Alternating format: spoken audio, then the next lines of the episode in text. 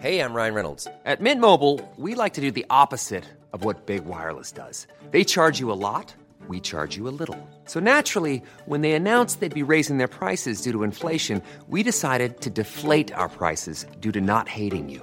That's right. We're cutting the price of Mint Unlimited from $30 a month to just $15 a month. Give it a try at mintmobile.com slash switch. $45 upfront for three months plus taxes and fees. Promo rate for new customers for limited time. Unlimited more than 40 gigabytes per month. Slows. Full terms at mintmobile.com. Tonspur. Der Hörbuchtalk mit Dirk Kaufitz.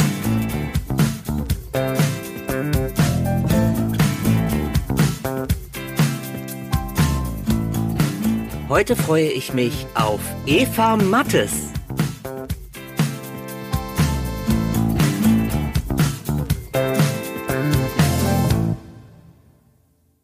Und da bin ich wieder mit einer aktuellen Folge von Tonspur. Ich bin Dirk Kaufels und wie ihr merkt, heute klinge ich etwas anders. Das liegt daran, dass ich im Kleiderschrank sitze. ja, ihr habt richtig gehört, ich sitze wirklich im Kleiderschrank, denn so lustig das auch alles jetzt klingen mag, der Ernst hat uns doch auch etwas eingeholt in Form von Corona. Und ich habe dann ganz bewusst gesagt, nee, komm, dann lass uns das doch so machen. Ich mache die Aufnahmen der Anmoderation und der Abmoderation bei mir zu Hause. Und da gab es einen Tipp vom Toningenieur, der da hieß, na dann mach es unter einer Decke oder im Schrank damit es nicht ganz so schlimm klingt. Na gut, jetzt sitze ich also hier und moderiere diese aktuelle Folge von Tonspur an. Das Interview, das ihr heute hören werdet, stand auch schon ganz im Zeichen von Corona. Das heißt, auch das ist schon sehr abenteuerlich geführt worden. Wir waren in zwei unterschiedlichen Kabinen, waren nur verbunden durch eine Scheibe zwischen uns, Kopfhörern, Mikrofonen und unserem Blick. Das war abenteuerlich, aber ich kann euch versprechen, das Interview ist richtig toll geworden, denn heute unterhalte ich mich mit einer der ganz, ganz, ganz, ganz großen der Hörbuchbranche. Ja, eigentlich muss man sagen, der Schauspielszene, der deutschen Kunst- und Kulturszene. Eva Mattes. Ich kann jetzt gar nicht ihre ganze Karriere in einem Satz anmoderieren, was ich aber sagen kann, sie hat vor einiger Zeit den Ehrenpreis des Deutschen Hörbuchpreises erhalten und wir haben in dem Interview versucht, etwas ihre Highlights der langjährigen Karriere zu tupfen. Lasst euch überraschen.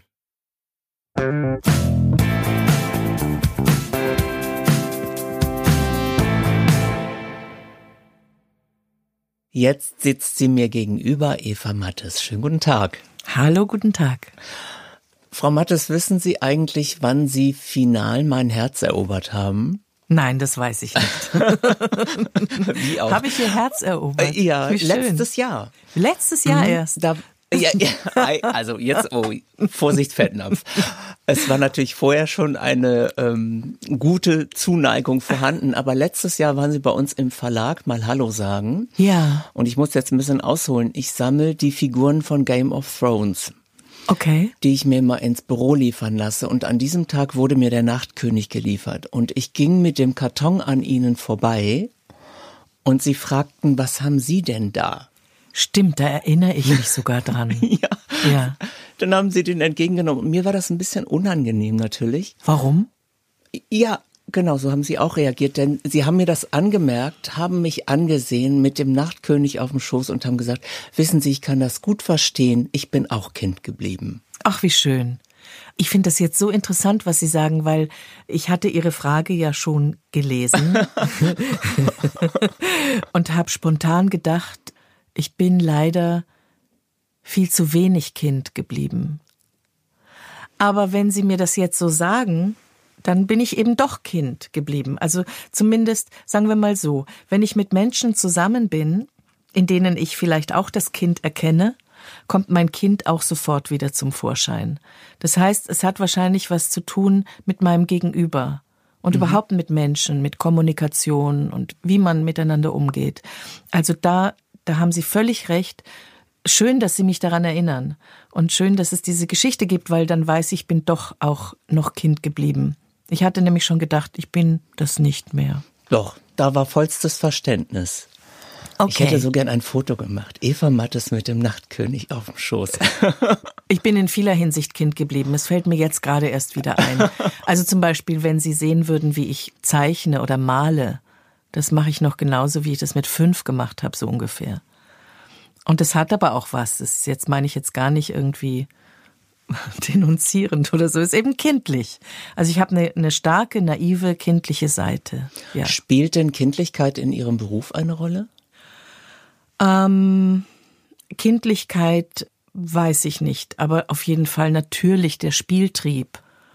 Und natürlich haben Kinder einen ausgeprägten Spieltrieb, ja, was denn sonst? Aber auf jeden Fall spielt der Spieltrieb eine große Rolle bei uns. Wir mhm. spielen ja.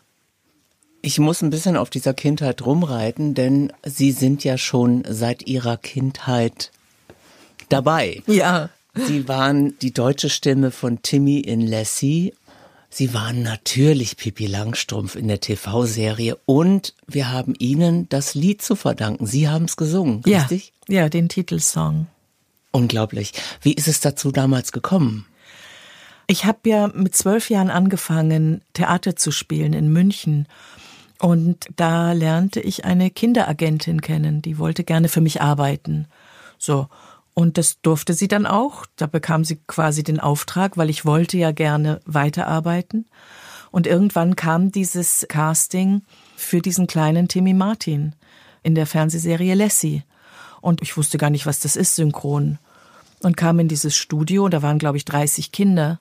Und ich guckte mir das so an, wie die das so machen. Da waren so ein paar vor mir. Und ich dachte so bei mir, ah, der müsste eigentlich diese Stimme haben. Und als ich dann dran war, habe ich diese Stimme gemacht, die ich mir vorgestellt habe. Ja, und das war dann die Stimme, das so. Und daraufhin war ich sozusagen so ein Synchronkinderstar oder sowas ähnliches. Also ich habe einfach dann sehr viele, vor allem Jungs synchronisiert. Ich habe ja auch in Lieber Onkel Bill, das war damals auch eine Serie, den Jungen gesprochen, den Jody. Ich habe David Copperfield gesprochen in einer ganz wunderbaren amerikanischen Verfilmung. Also viele Jungs, weil die Jungs im Stimmbruch sind in dem Alter und da schwankt die Stimme eben einfach zu sehr und da nimmt man gerne Mädchen. Mhm. Und so kam es dann auch zu Pippi Langstrumpf. Wobei, wie gesagt, bei dem Casting für Pippi Langstrumpf, also da wurde erst das Casting für den Kinofilm gemacht, da äh, hat Andrea Larange die Pippi gesprochen und ich den Tommy. Und dann wurde die Fernsehserie gemacht und dann haben sie gefragt, ob ich die Pippi sprechen würde aus Gründen, die weiß ich gar nicht mehr so genau. Möglicherweise wollte die andere junge Schauspielerin, wir waren ja beide Kinder, doch lieber nicht so wenig in die Schule gehen wie ich. das mag ein Grund sein. ja. Genau. Oder es war einfach vielleicht zu viel. So. Und Sie ich war ja robust. Ich, ich, insofern war ich da also robust im Sinne von, ich habe einfach wahnsinnig gerne gearbeitet. Sie wollten das immer. Ich machen. wollte das immer. Es war für mich das Höchste. Ich habe gelesen, dass Sie nie eine Schauspielschule besucht haben, beziehungsweise sagen Sie das? Nein, das stimmt. ich hätte gar keine Zeit gehabt für eine Schauspielschule, weil ich habe mit zwölf angefangen und bis heute nicht aufgehört. Und mit nur wenigen Pausen, also mal Urlaub oder so. Mhm. Nein, das war auch gar nicht nötig. Ich habe ja dann Fernsehen gemacht. Ich habe dann mit 15 meinen ersten Kinofilm gemacht. Okay von Michael Verhoeven, der die Berlinale zum Platzen brachte 1970. Wurde gerade jetzt auf dieser jetzigen letzten Berlinale nochmal gezeigt. Und daraufhin war ich in der Branche bekannt und habe angefangen mit Rainer Werner Fassbinder zu drehen und da so weiter. Da wollte ich gleich drauf zu sprechen kommen. Ja. Sie haben nämlich sofort angeschlossen und haben wirklich ja auch mit den schillerndsten Persönlichkeiten der, man muss sozusagen Filmgeschichte zusammengearbeitet. Ja, ich hatte großes Glück. Ja. Mhm. Rainer Werner Fassbinder ist einer der großen Namen. Mhm. Wie war es denn für Sie, das erste Mal mit Fassbinder zu drehen? Das war natürlich für mich sehr aufregend, weil ich mir das schon lange Zeit gewünscht hatte, mit ihm zu drehen. Ich habe sozusagen das Telefon fixiert ein halbes Jahr lang, bis er dann endlich anrief, beziehungsweise sein Produktionsleiter. Und das erste, was ich mit ihm drehte, noch vor Wildwechsel, war die bitteren Tränen der Petra von Kant, wo ich ja die Tochter spiele. Und da kam ich nach Worpswede, da wurde gedreht in einer, in einem Haus, in einer Villa. Und es war eine unglaublich konzentrierte Arbeitsatmosphäre dort. Es wurde ja alles in einem Raum gedreht. Und wie ich da ankam, kam ich gleich in einen anderen kleinen Raum, wo die Maske aufgebaut war, also zum Schminken. Und ich hörte immer so von draußen aus diesem Raum halt so diese Arbeitsgeräusche und ja, und jetzt bitte Kamera und Klappe und so Ton.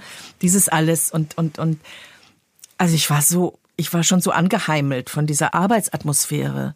Und irgendwann kam Fassbinder dann in die Maske und guckte, was er so mit mir gemacht hat, der Maskenbildner. Und wir haben kurz gesprochen. Ah, es war einfach so eine sehr konzentrierte Atmosphäre. Und dann haben wir kurz gesprochen über das, was ich zu tun hatte und hat er mir nur kurz gesagt, in was für eine Situation dieses Mädchen jetzt ist und da reinkommt und ihre Mutter so verzweifelt sieht. Und ich habe das dann gespielt. Wir haben das mehrmals wiederholt, weil das war ja eine große Szene für Margit Carstensen, die die Petra von Kant spielt. Und hinterher kam er und sagte, er hätte nicht für möglich gehalten, dass man mit 16 Jahren so diszipliniert sein kann. Und das fand er ganz toll. Großes Kompliment. Ja, weil er war selber eben auch sehr diszipliniert. Und ich denke, wir sind eigentlich auch ähnlich, waren wir uns in, in der berserkerhaften Arbeitslust. Es gab einige Ähnlichkeiten zwischen uns, ja auch äußerliche Ähnlichkeiten damals. Deswegen konnte ich dann ja auch oder später mal dann irgendwann ihn spielen in dem Film Ein Mann wie Eva. Und Sie haben auch zusammengearbeitet mit Werner Herzog und Klaus Kinski. Nun ist dieses Gespann ja sehr legendär. Da sind ja doch ganz schön die Fetzen geflogen am Set, den Gerüchten nach zu urteilen. Wie war das für Sie, zwischen diesem Gespann zu arbeiten? Also ich muss dazu sagen, dass Klaus Kinski zu der Zeit ganz zahm war. Wir haben Wojcek direkt im Anschluss nach den Dreharbeiten zu Nosferatu gedreht. Und da war er schon ganz zahm. Und unter anderem, glaube ich, weil er einfach gemerkt hat, dass die Filme, die er mit Werner Herzog machen konnte, sich in der Qualität wesentlich unterschieden zu dem, was er sonst so zu der Zeit gemacht hatte. Und sich sozusagen geradezu angeboten hatte, mit ihm zu arbeiten. Außerdem hatte er großen Respekt vor der Rolle, also vor Büchner, vor der Rolle Wojcek. Deswegen war auch er sehr diszipliniert. Und wir haben uns gut verstanden in der Arbeit, über die Arbeit. Er hat mich respektiert, also Klaus Kinski jetzt. Und die Arbeit zwischen Klaus Kinski und Werner Herzog war schon sehr intensiv. Also da kam im Grunde genommen nichts dazwischen. Und auch ich kaum. Aber das habe ich natürlich auch irgendwie gleich gemerkt und, und bemerkt und dachte, okay, dann gehst du eben einen Schritt zurück und machst es von einer anderen Position heraus. Man kann auch aus einer hinteren Position wirken. Und dafür wurde ich ja sehr belohnt am Ende, weil ich bekam dann in Cannes den Preis für die beste Nebenrolle als Marie. Aber das habe ich ja nicht gewusst. Äh, egal, darum ging es ja, ging's mhm. ja gar nicht. Es ging darum, wie ich mich da irgendwie stabil halte oder ja fühlte mich manchmal schon ganz schön auch allein gelassen, aber mehr von der Regie, weil Werner Herzog so stark auf Klaus Kinski konzentriert war. Klaus Kinski hat sich aber durchaus auch auf mich konzentriert. Also wenn wir in den Szenen, die wir zusammen gemacht haben, das war wie wenn man wie wenn man an ein, was weiß ich, äh, an ein Netz angeschlossen war auf einmal an einen äh, Atomreaktor. Schön. Dieses Gespann hat natürlich auch funktioniert in so vielen Filmen. Ja. Da ist man natürlich auch erstmal vielleicht auch etwas eingeschüchtert, dass man nicht genau weiß, wie soll man daneben sich verhalten. Ja, wie gesagt, also wenn einer sehr stark ist, ist es ja immer ganz sinnvoll, sich einfach ein bisschen zurückzuziehen und den anderen zu lassen, weil wenn ich versuche, den irgendwie zu übertrumpfen und noch, das bringt ja nichts. Das mhm. ist ja, da, da, da knallt's dann. Also, das hätte ich mir bei Ihnen auch gar nicht vorstellen können, dass Sie sich in den Vordergrund nein. drängen. ich muss Sie natürlich auf eine Rolle ansprechen. Sie ahnen es schon. Das ist die Rolle mit der Sie einem Millionenpublikum bekannt wurden. Das ist die Rolle der Clara Blum im Tatort. Ach, wer war das nochmal? ich muss es ja unumgänglich tun. Gibt es ein Leben nach dem Tatort? Aber ja, und zwar übergangslos so, wie es auch während des Tatorts war. Und ist auch, das so? Ja, und auch vor dem Tatort, weil, was ich ja schon mehrfach hier gesagt habe, ich arbeite einfach immer sehr viel. Und der Tatort, das war im Jahr, waren das äh, acht Wochen. Zweimal vier Wochen. Mhm. Und der Rest, da habe ich ja nicht nichts getan, sondern eben auch andere Sachen gearbeitet. Und genauso habe ich es dann auch nach dem Tatort gemacht. Aber ich verstehe Ihre Frage natürlich, weil es immerhin, es waren 14 Jahre. 14 Jahre lang habe ich zweimal im Jahr Clara Blum gespielt. Und das war so eine feste Konstante in meinem Leben durchaus. Da war der Kalender, das war reingeschrieben und da hatte man, das war auch eine Sicherheit in gewisser mhm. Weise. Und es war auch, ich hatte mich an die Leute gewöhnt, mit denen ich da gearbeitet habe, weil der SWR hat seine festen Kameramänner. Diese festen Kameramänner haben ihre festen Beleuchter. Die Maskenbildnerinnen waren meist die gleichen. Also alle, die diesen Job dort ausübten, kannte ich. Und mit allen hatte ich über die 14 Jahre mehrfach zusammengearbeitet und ich mochte die alle. Wir haben uns immer gut verstanden. Es war eine gute Atmosphäre. Mit Sebastian Betzel bin ich befreundet seitdem, der ja mein Mitkommissar, anfangs Assistent und dann Mitkommissar gespielt hat. Perlmann. Das war gewöhnungsbedürftig sozusagen dass das Jahr plötzlich einen anderen Rhythmus bekam. Und ich weiß noch, als wir den letzten Tatort zu Ende gedreht hatten und ein halbes Jahr später, im Frühjahr, hatte ich einen Moment lang so ein Gefühl von Leere, weil ich dachte, ups, eigentlich würde ich jetzt gerade Tatort drehen. Das wurde mir dann schon sehr bewusst. Das hat sich dann aber gegeben. Also das war einmal so und ich habe auch immer wieder an die alle gedacht, an die ganzen Teams dort, aber irgendwann war das dann auch gut. Sie haben es gerade schon erwähnt, dass Sie immer gearbeitet haben, dass Sie auch immer was zu tun haben. Was mich so beeindruckt hat, als ich Ihre Biografie gelesen habe, dass Sie auch Chansonabende gegeben haben. Ja, und immer noch gebe.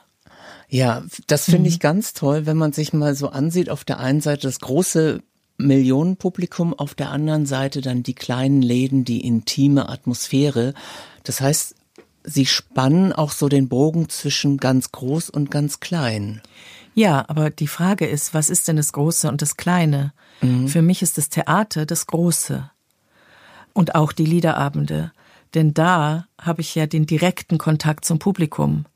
Und das ist das, was die Spannung ausmacht und äh, die Atmosphäre ausmacht. Und wenn da 300 Menschen sitzen oder, oder 600 Menschen sitzen, ist es für mich mehr, als wenn ich vor der Kamera stehe und irgendwann mal ein Millionenpublikum zuschaut. Daran denkt man nicht in dem Moment, wo man fokussiert für eine Kamera spielt und eigentlich alle Menschen ausblendet. Sonst könnte man das nicht spielen. Also das ist eine andere, andere Form ist dieser Berufsethos auch die Motivation, die Sie leitet bei den Projektentscheidungen? Wenn man sich so Ihre Projekte ansieht, dann hat man den Eindruck, diese Gratwanderung zwischen Publikumswirksamkeit, künstlerischem Anspruch, ja und auch so einer stilvollen Zurückhaltung, das gelingt Ihnen über Jahrzehnte schon. Ja, das hat auch schon tatsächlich sehr früh angefangen. Als ich mit zwölf Jahren anfing, wusste ich sehr genau, was ich nicht will. Also ich wollte nicht irgendwie in der Klatschpresse stehen. Ich wollte nicht zur Münchner Bussi-Gesellschaft gehören. Ich wollte äh, seriös mit tollen Leuten arbeiten. Und ich hatte das Glück, dass sich das so für mich ergeben hat. Ich war halt auch, sagen wir mal, zur richtigen Zeit der richtige Typ. Und das Talent war mir Gott sei Dank mitgegeben, wofür ich wirklich sehr dankbar bin. Dieses nicht an den Äußerlichkeiten dieses Berufs zu schaben oder mitzuwirken, das, das hat sich erhalten. Allerdings ist es heute ein bisschen anders. Als ich damals, also in den 70er Jahren mit Fassbinder arbeitete, da war es verpönt, dass man Fernsehen machte. Weil man dann vielleicht, keine Ahnung warum, weil man dann zu bekannt war und, und so. Und heute ist es ein bisschen anders. Heute ist es so, dass wenn man, also durch der Tatort hat mir sehr viel gebracht Dadurch sind die Theater, wenn ich jetzt mit meinen Liederabenden unterwegs sind, voll. Denn die wollen alle die Kommissarin mal auf der Bühne live erleben. Hm. Und erleben dann auch Sachen, die sie nicht geahnt haben.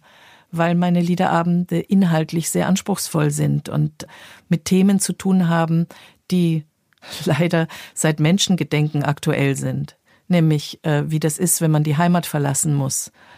Aus politischen Gründen oder weil die Erde nichts mehr hergibt, was für Lieder entstanden sind durch die ersten italienischen Arbeiter, die aus Sizilien zum Beispiel, wo die Erde einfach trocken war und nichts mehr hergab, in den Norden gegangen sind und bis nach Hamburg gegangen sind, also bis nach Deutschland, um Arbeit zu finden und ihre Familien zu ernähren. Diese Lieder singe ich oder äh, spreche Texte von Mascha Kaleko, die eben während des Weltkriegs, Zweiten Weltkriegs nach äh, New York auswandern musste und was sie dann über diese Zeit geschrieben hat. Wunder, wunderschöne Texte. Und daraus machen wir, also Irmgard Schleier, mit der ich das zusammen mache, Musikerin und Autorin, ganz tolle Abende, die sehr berührend sind und äh, heiter sind, traurig sind und leider immer noch aktuell. Wie gehen Sie denn mit Ihrer Prominenz um? Ist das manchmal schwierig? Werden Sie viel angesprochen auf der Straße?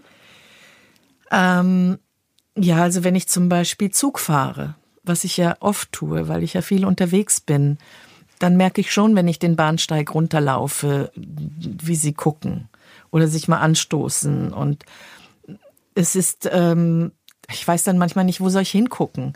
Also ich kann ja nicht immer irgendwie lächelnd und nickend und so winkend äh, da am Bahnsteig entlang laufen oder in manchen Städten auch auf der Straße. In Berlin nicht. In Berlin sind sie anders und äh, in Berlin kennen Sie die Promis.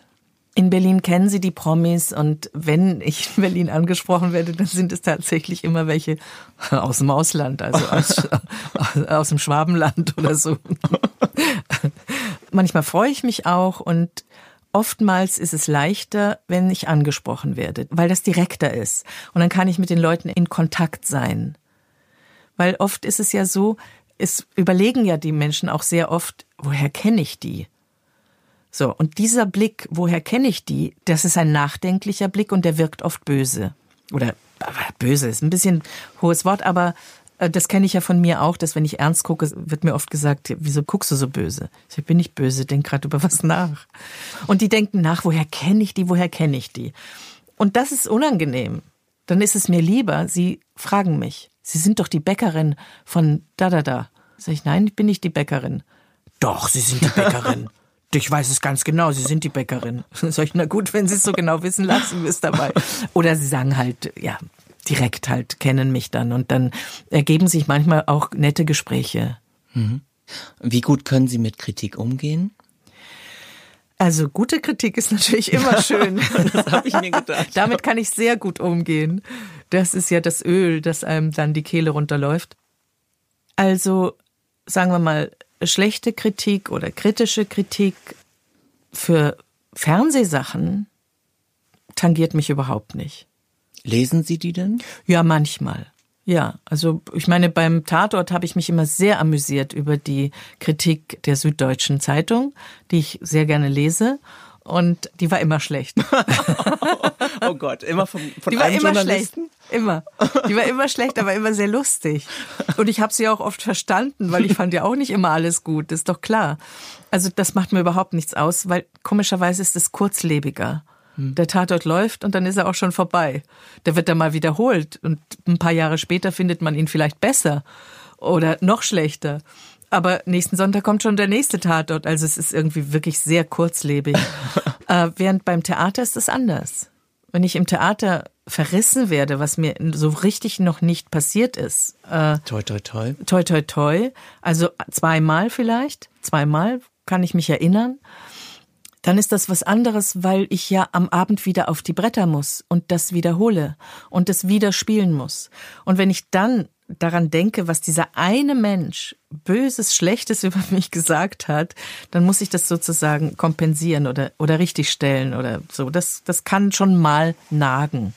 Ich kenne deswegen viele Schauspielerinnen und Schauspieler, die sich Kritik gar nicht durchlesen, mhm. weil sie sich eben nicht abhalten wollen oder verunsichern lassen wollen. Ja, aber ich bin dann doch wieder zu neugierig. da ist das innere Kind. Ja. Stimmt. Wir müssen natürlich jetzt mal den Bogen spannen, weil in diesem Podcast geht es in erster Linie auch um das Thema Hörbuch. Mhm. Und das ist eines ihrer ganz großen Steckenpferde. Sie sind eine der beliebtesten und gefragtesten Hörbuchinterpretinnen hierzulande, haben vor einiger Zeit auch den Ehrenpreis des Deutschen Hörbuchpreises dafür erhalten, für ihre Leistung. Und jetzt hätte ich gerne mal von Ihnen gewusst, woher kommt denn diese Lust am Vorlesen? Ähm, also, ich konnte anfangs gar nicht gut vorlesen. Das ist interessant. Ja. Ich hatte mal, naja, Sie wissen ja, ich habe ja sehr jung angefangen und ich war nie auf einer Schauspielschule. Ich hatte also auch keine Stimmbildung.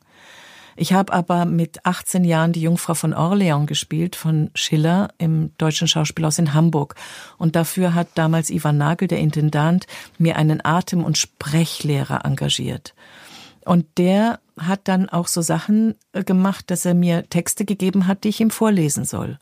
Und da habe ich gemerkt, mein Gott, das ist anstrengend. Also wirklich. Er ist nach fünf Minuten eingeschlafen. Aber das kann man ja auch gut beim Vorlesen. Deswegen liest man ja auch Kindern vor, damit die auch mal einschlafen, unter anderem. Aber ich habe gemerkt, oh mein Gott, ist das schwer. So, und dann habe ich mit 25 ja mein erstes Kind bekommen, meine Tochter, und der habe ich ganz viel vorgelesen. Und natürlich auch meinen Sohn dann später. Ich habe den Kindern einfach viel vorgelesen damit habe ich das gelernt, das Vorlesen gelernt. Und ich habe natürlich auch über die vielen Jahre des Theaterspielens meine Stimme geschult. Also ich bin sozusagen, ich habe bei der Arbeit gelernt. Learning das ist meine doing, Schule. Genau, sozusagen. Learning by Doing. Das war, die Praxis ist meine Schule gewesen. Und so war das eben auch mit dem Vorlesen. In dem Moment, wo ich den Kindern vorlas, habe ich plötzlich gemerkt, ich ganz schnell erfasst, was kommt als nächstes und wie geht's weiter und, und so. Und, und überhaupt fing an auch zu gestalten und so. Und dann kamen die ersten Hörbuchangebote. Ich weiß, ich glaube, ich habe ein Hörbuch gemacht, auch so mit 25, 26, eines der ersten damals, bevor dieser große Boom kam. Und da habe ich auch noch gemerkt, wie schwer das ist. Aber dann irgendwann, als ich dann so anfing, ja, Learning by Doing, je mehr ich dann gelesen habe, desto flüssiger wurde es irgendwann über die Jahre. Trotzdem habe ich meinen Respekt vor dem Vorlesen immer noch nicht verloren, indem, weil ich finde das tatsächlich eine schwere Sache. Also nicht einfach zu machen. Und bevor ich ins Studio gehe mit einem Buch, egal ob das 500 Seiten hat oder 30 Seiten, lese ich das dreimal. Und damit hat sich eigentlich auch meine nächste Frage erledigt. Ich wollte Sie nämlich fragen, wie Sie sich vorbereiten. Ganz besonders hervorheben möchte ich Ihre Jane Austen Lesungen. Ja. Die sind ja wirklich wunderschön. Sie haben alle Romane von Jane Austen ungekürzt aufgenommen. Ganz schön stramme Dinger teilweise. Ja, ja, ja. Ist das Literatur, die Sie auch privat lesen oder lesen Sie lieber die Zombies-Blätterromane? Die lese ich gar nicht. nicht, das, heißt, das überrascht mich jetzt aber. Ich lese ehrlich gesagt auch keine Krimis. Die einzigen Krimis, die ich gerne mochte, waren die von Henning Mankell aber mir auch manchmal zu spannend, aber sehr gut geschrieben. Gut, also Jane Austen habe ich gelesen, als ich 18 war. Und da habe ich sehr, sehr gerne gelesen. Nun, mittlerweile kenne ich sie ja so gut, deswegen, ich würde mich jetzt nicht mehr mit Jane Austen äh, abends in mein Bett begeben, um es zu lesen, weil ich habe ja jeden Roman viermal gelesen. Es gibt die Bronte-Schwestern noch. Ja, die habe ich auch gelesen. Auch in dieser Zeit damals, als ich äh, jung war. Ähm, die mochte ich auch sehr, sehr, sehr gerne habe ich auch aufgenommen. Sturmhöhe habe ich aufgenommen und Jane Eyre habe ich auch aufgenommen. Ähm, was lese ich? Hm. Vieles. Gut. Unterschiedliches. Also oftmals komme ich nicht so richtig zu meinem privaten Lesen, weil ich äh, eben so viele Texte lese, die mir dann eben angeboten werden. Was haben Sie denn heute hier im Tonstudio aufgenommen? Ah, ich habe einen Text über einen Musiker, David Rothenberg, aufgenommen, der zusammen mit Nachtigallen Musik macht. Der in die Parks geht, um mit seiner Klarinette und auch anderen Künstlern, Sängerinnen oder anderen Musikern zusammen zu den Nachtigallen in Berlin geht und mit ihnen zusammen musiziert. und eine CD auch aufgenommen hat. Und darüber gibt es jetzt ein Feature auf Hörbuch und ich habe die Erzählerin sozusagen. Ich erzähle irgendwie diese Geschichte. Es ist aber mit viel Originalton und auch Musik dabei und ein interessanter Musiker. Ich freue mich schon, wenn ich den kennenlerne. Stadt der Nachtigallen heißt Genau. das Hörbuch und es erscheint, glaube ich, Ende April, meine ich. Letzte Frage, Frau Mattes. Das muss ich einfach Sie fragen als starke Frau. Wären Sie ein Mann, welche Rolle würden Sie gerne einmal spielen? Ja, das kann ich so gar nicht beantworten, weil ähm, jetzt den, zu sagen, den Hamlet, weiß ich nicht. Also wir können ja, wir spielen ja alles. Also wir spielen als Frauen Männer und Männer spielen Frauen. Insofern können wir da sowieso immer wechseln. Angela Winkler hat den Hamlet gespielt bei Peter Zadek. Ich habe in einem Film Ein Mann wie Eva Rainer Werner Fassbinder gespielt. Und ich werde auch oft gefragt, welche Rollen möchten Sie noch spielen? Ich kann das im Grunde gar nicht beantworten. Ich möchte Rollen spielen, die mich herausfordern, die mir eine Aufgabe stellen, die, ja, wo ich einfach was zu tun habe mit Charakteren, die mich interessieren. Schwache, starke, dicke, dünne, was weiß ich. also, Männer, Frauen, Gespenster. Ähm, Vielfältiges, Abwechslungsreiches. Wie wir zum Beispiel am Theater schon seit im Grunde genommen Jahrhunderten arbeiten. Gut, also früher bei Shakespeare durften nur die Männer spielen. Und inzwischen spielen wir halt alles, also auch Bäume. Also einen charakterlich interessanten Baum würde ich mir auch noch von Ihnen wünschen. Ja. Ansonsten hoffe ich, dass Sie noch viele schöne und interessante Rollen spielen dürfen. Und ich möchte an alle appellieren, sich Sie mal live anzusehen mit Ihren Chansonabenden. Dankeschön, danke. Für heute sage ich erstmal Danke, Frau Mattes, für das schöne Interview. Ja, gerne, danke. Tschüss. Tschüss.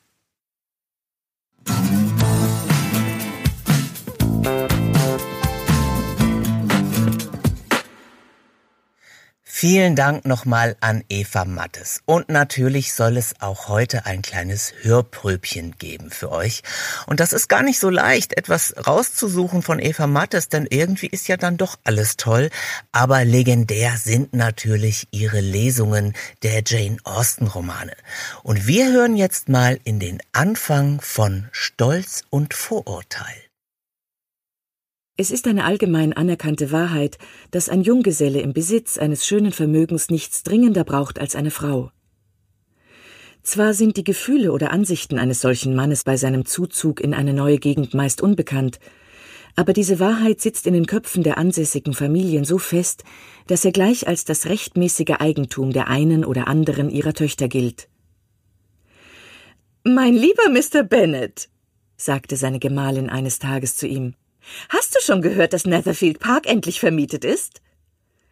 Das habe er nicht, antwortete Mr. Bennet. Doch, doch, erwiderte sie. Mrs. Long war nämlich gerade hier und hat es mir lang und breit erzählt. Mr. Bennet gab keine Antwort. Willst du denn gar nicht wissen, an wen? rief seine Frau ungeduldig. Du willst es mir erzählen, ich habe nichts dagegen, es mir anzuhören. Das genügte ihr als Aufforderung. Stell dir vor, mein Lieber, Mrs. Long sagt, dass ein junger Mann aus dem Norden Englands mit großem Vermögen Netherfield gemietet hat. Dass er am Montag in einem Vierspänner heruntergekommen ist, um sich den Besitz anzusehen, und so entzückt war, dass er mit Mr. Morris sofort einig geworden ist. Noch vor Oktober will er angeblich einziehen, und ein Teil seiner Dienerschaft soll schon Ende nächster Woche im Haus sein. Wie heißt er denn? Bingley. Ist er verheiratet oder ledig? Na, ledig natürlich. Ein Junggeselle mit großem Vermögen, vier oder fünftausend pro Jahr. Ist das nicht schön für unsere Mädchen? Wieso? Was hat das mit Ihnen zu tun? Mein lieber Mr. Bennet, erwiderte seine Frau, wie kannst du nur so schwerfällig sein?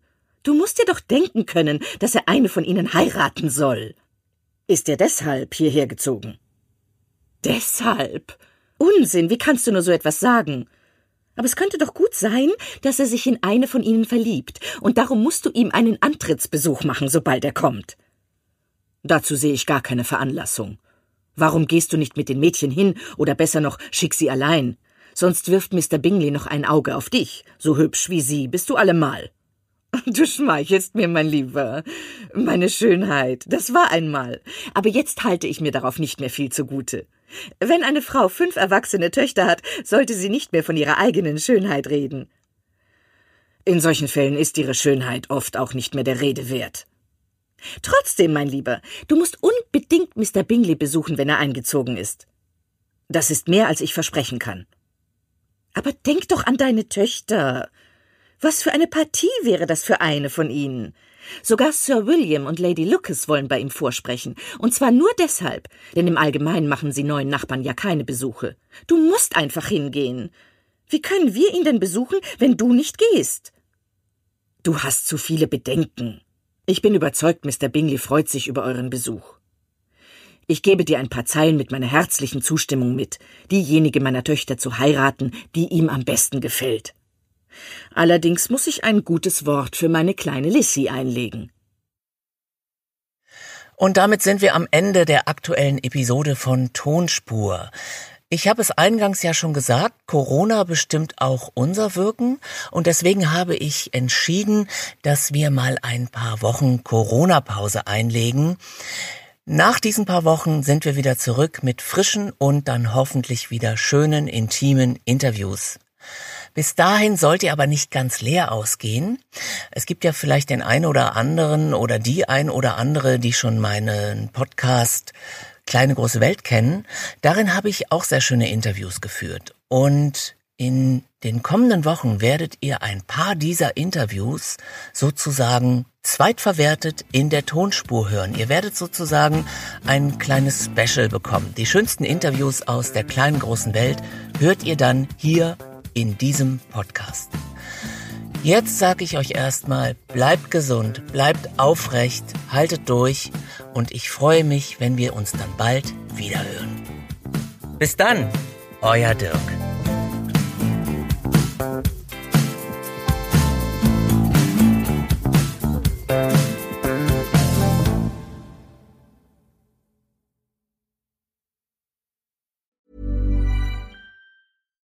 Deserves the best, and there's no better place to shop for Mother's Day than Whole Foods Market. They're your destination for unbeatable savings, from premium gifts to show-stopping flowers and irresistible desserts. Start by saving 33% with Prime on all body care and candles. Then get a 15-stem bunch of tulips for just $9.99 each with Prime. Round out Mom's menu with festive rosé, irresistible berry chantilly cake, and more special treats. Come celebrate Mother's Day at Whole Foods Market.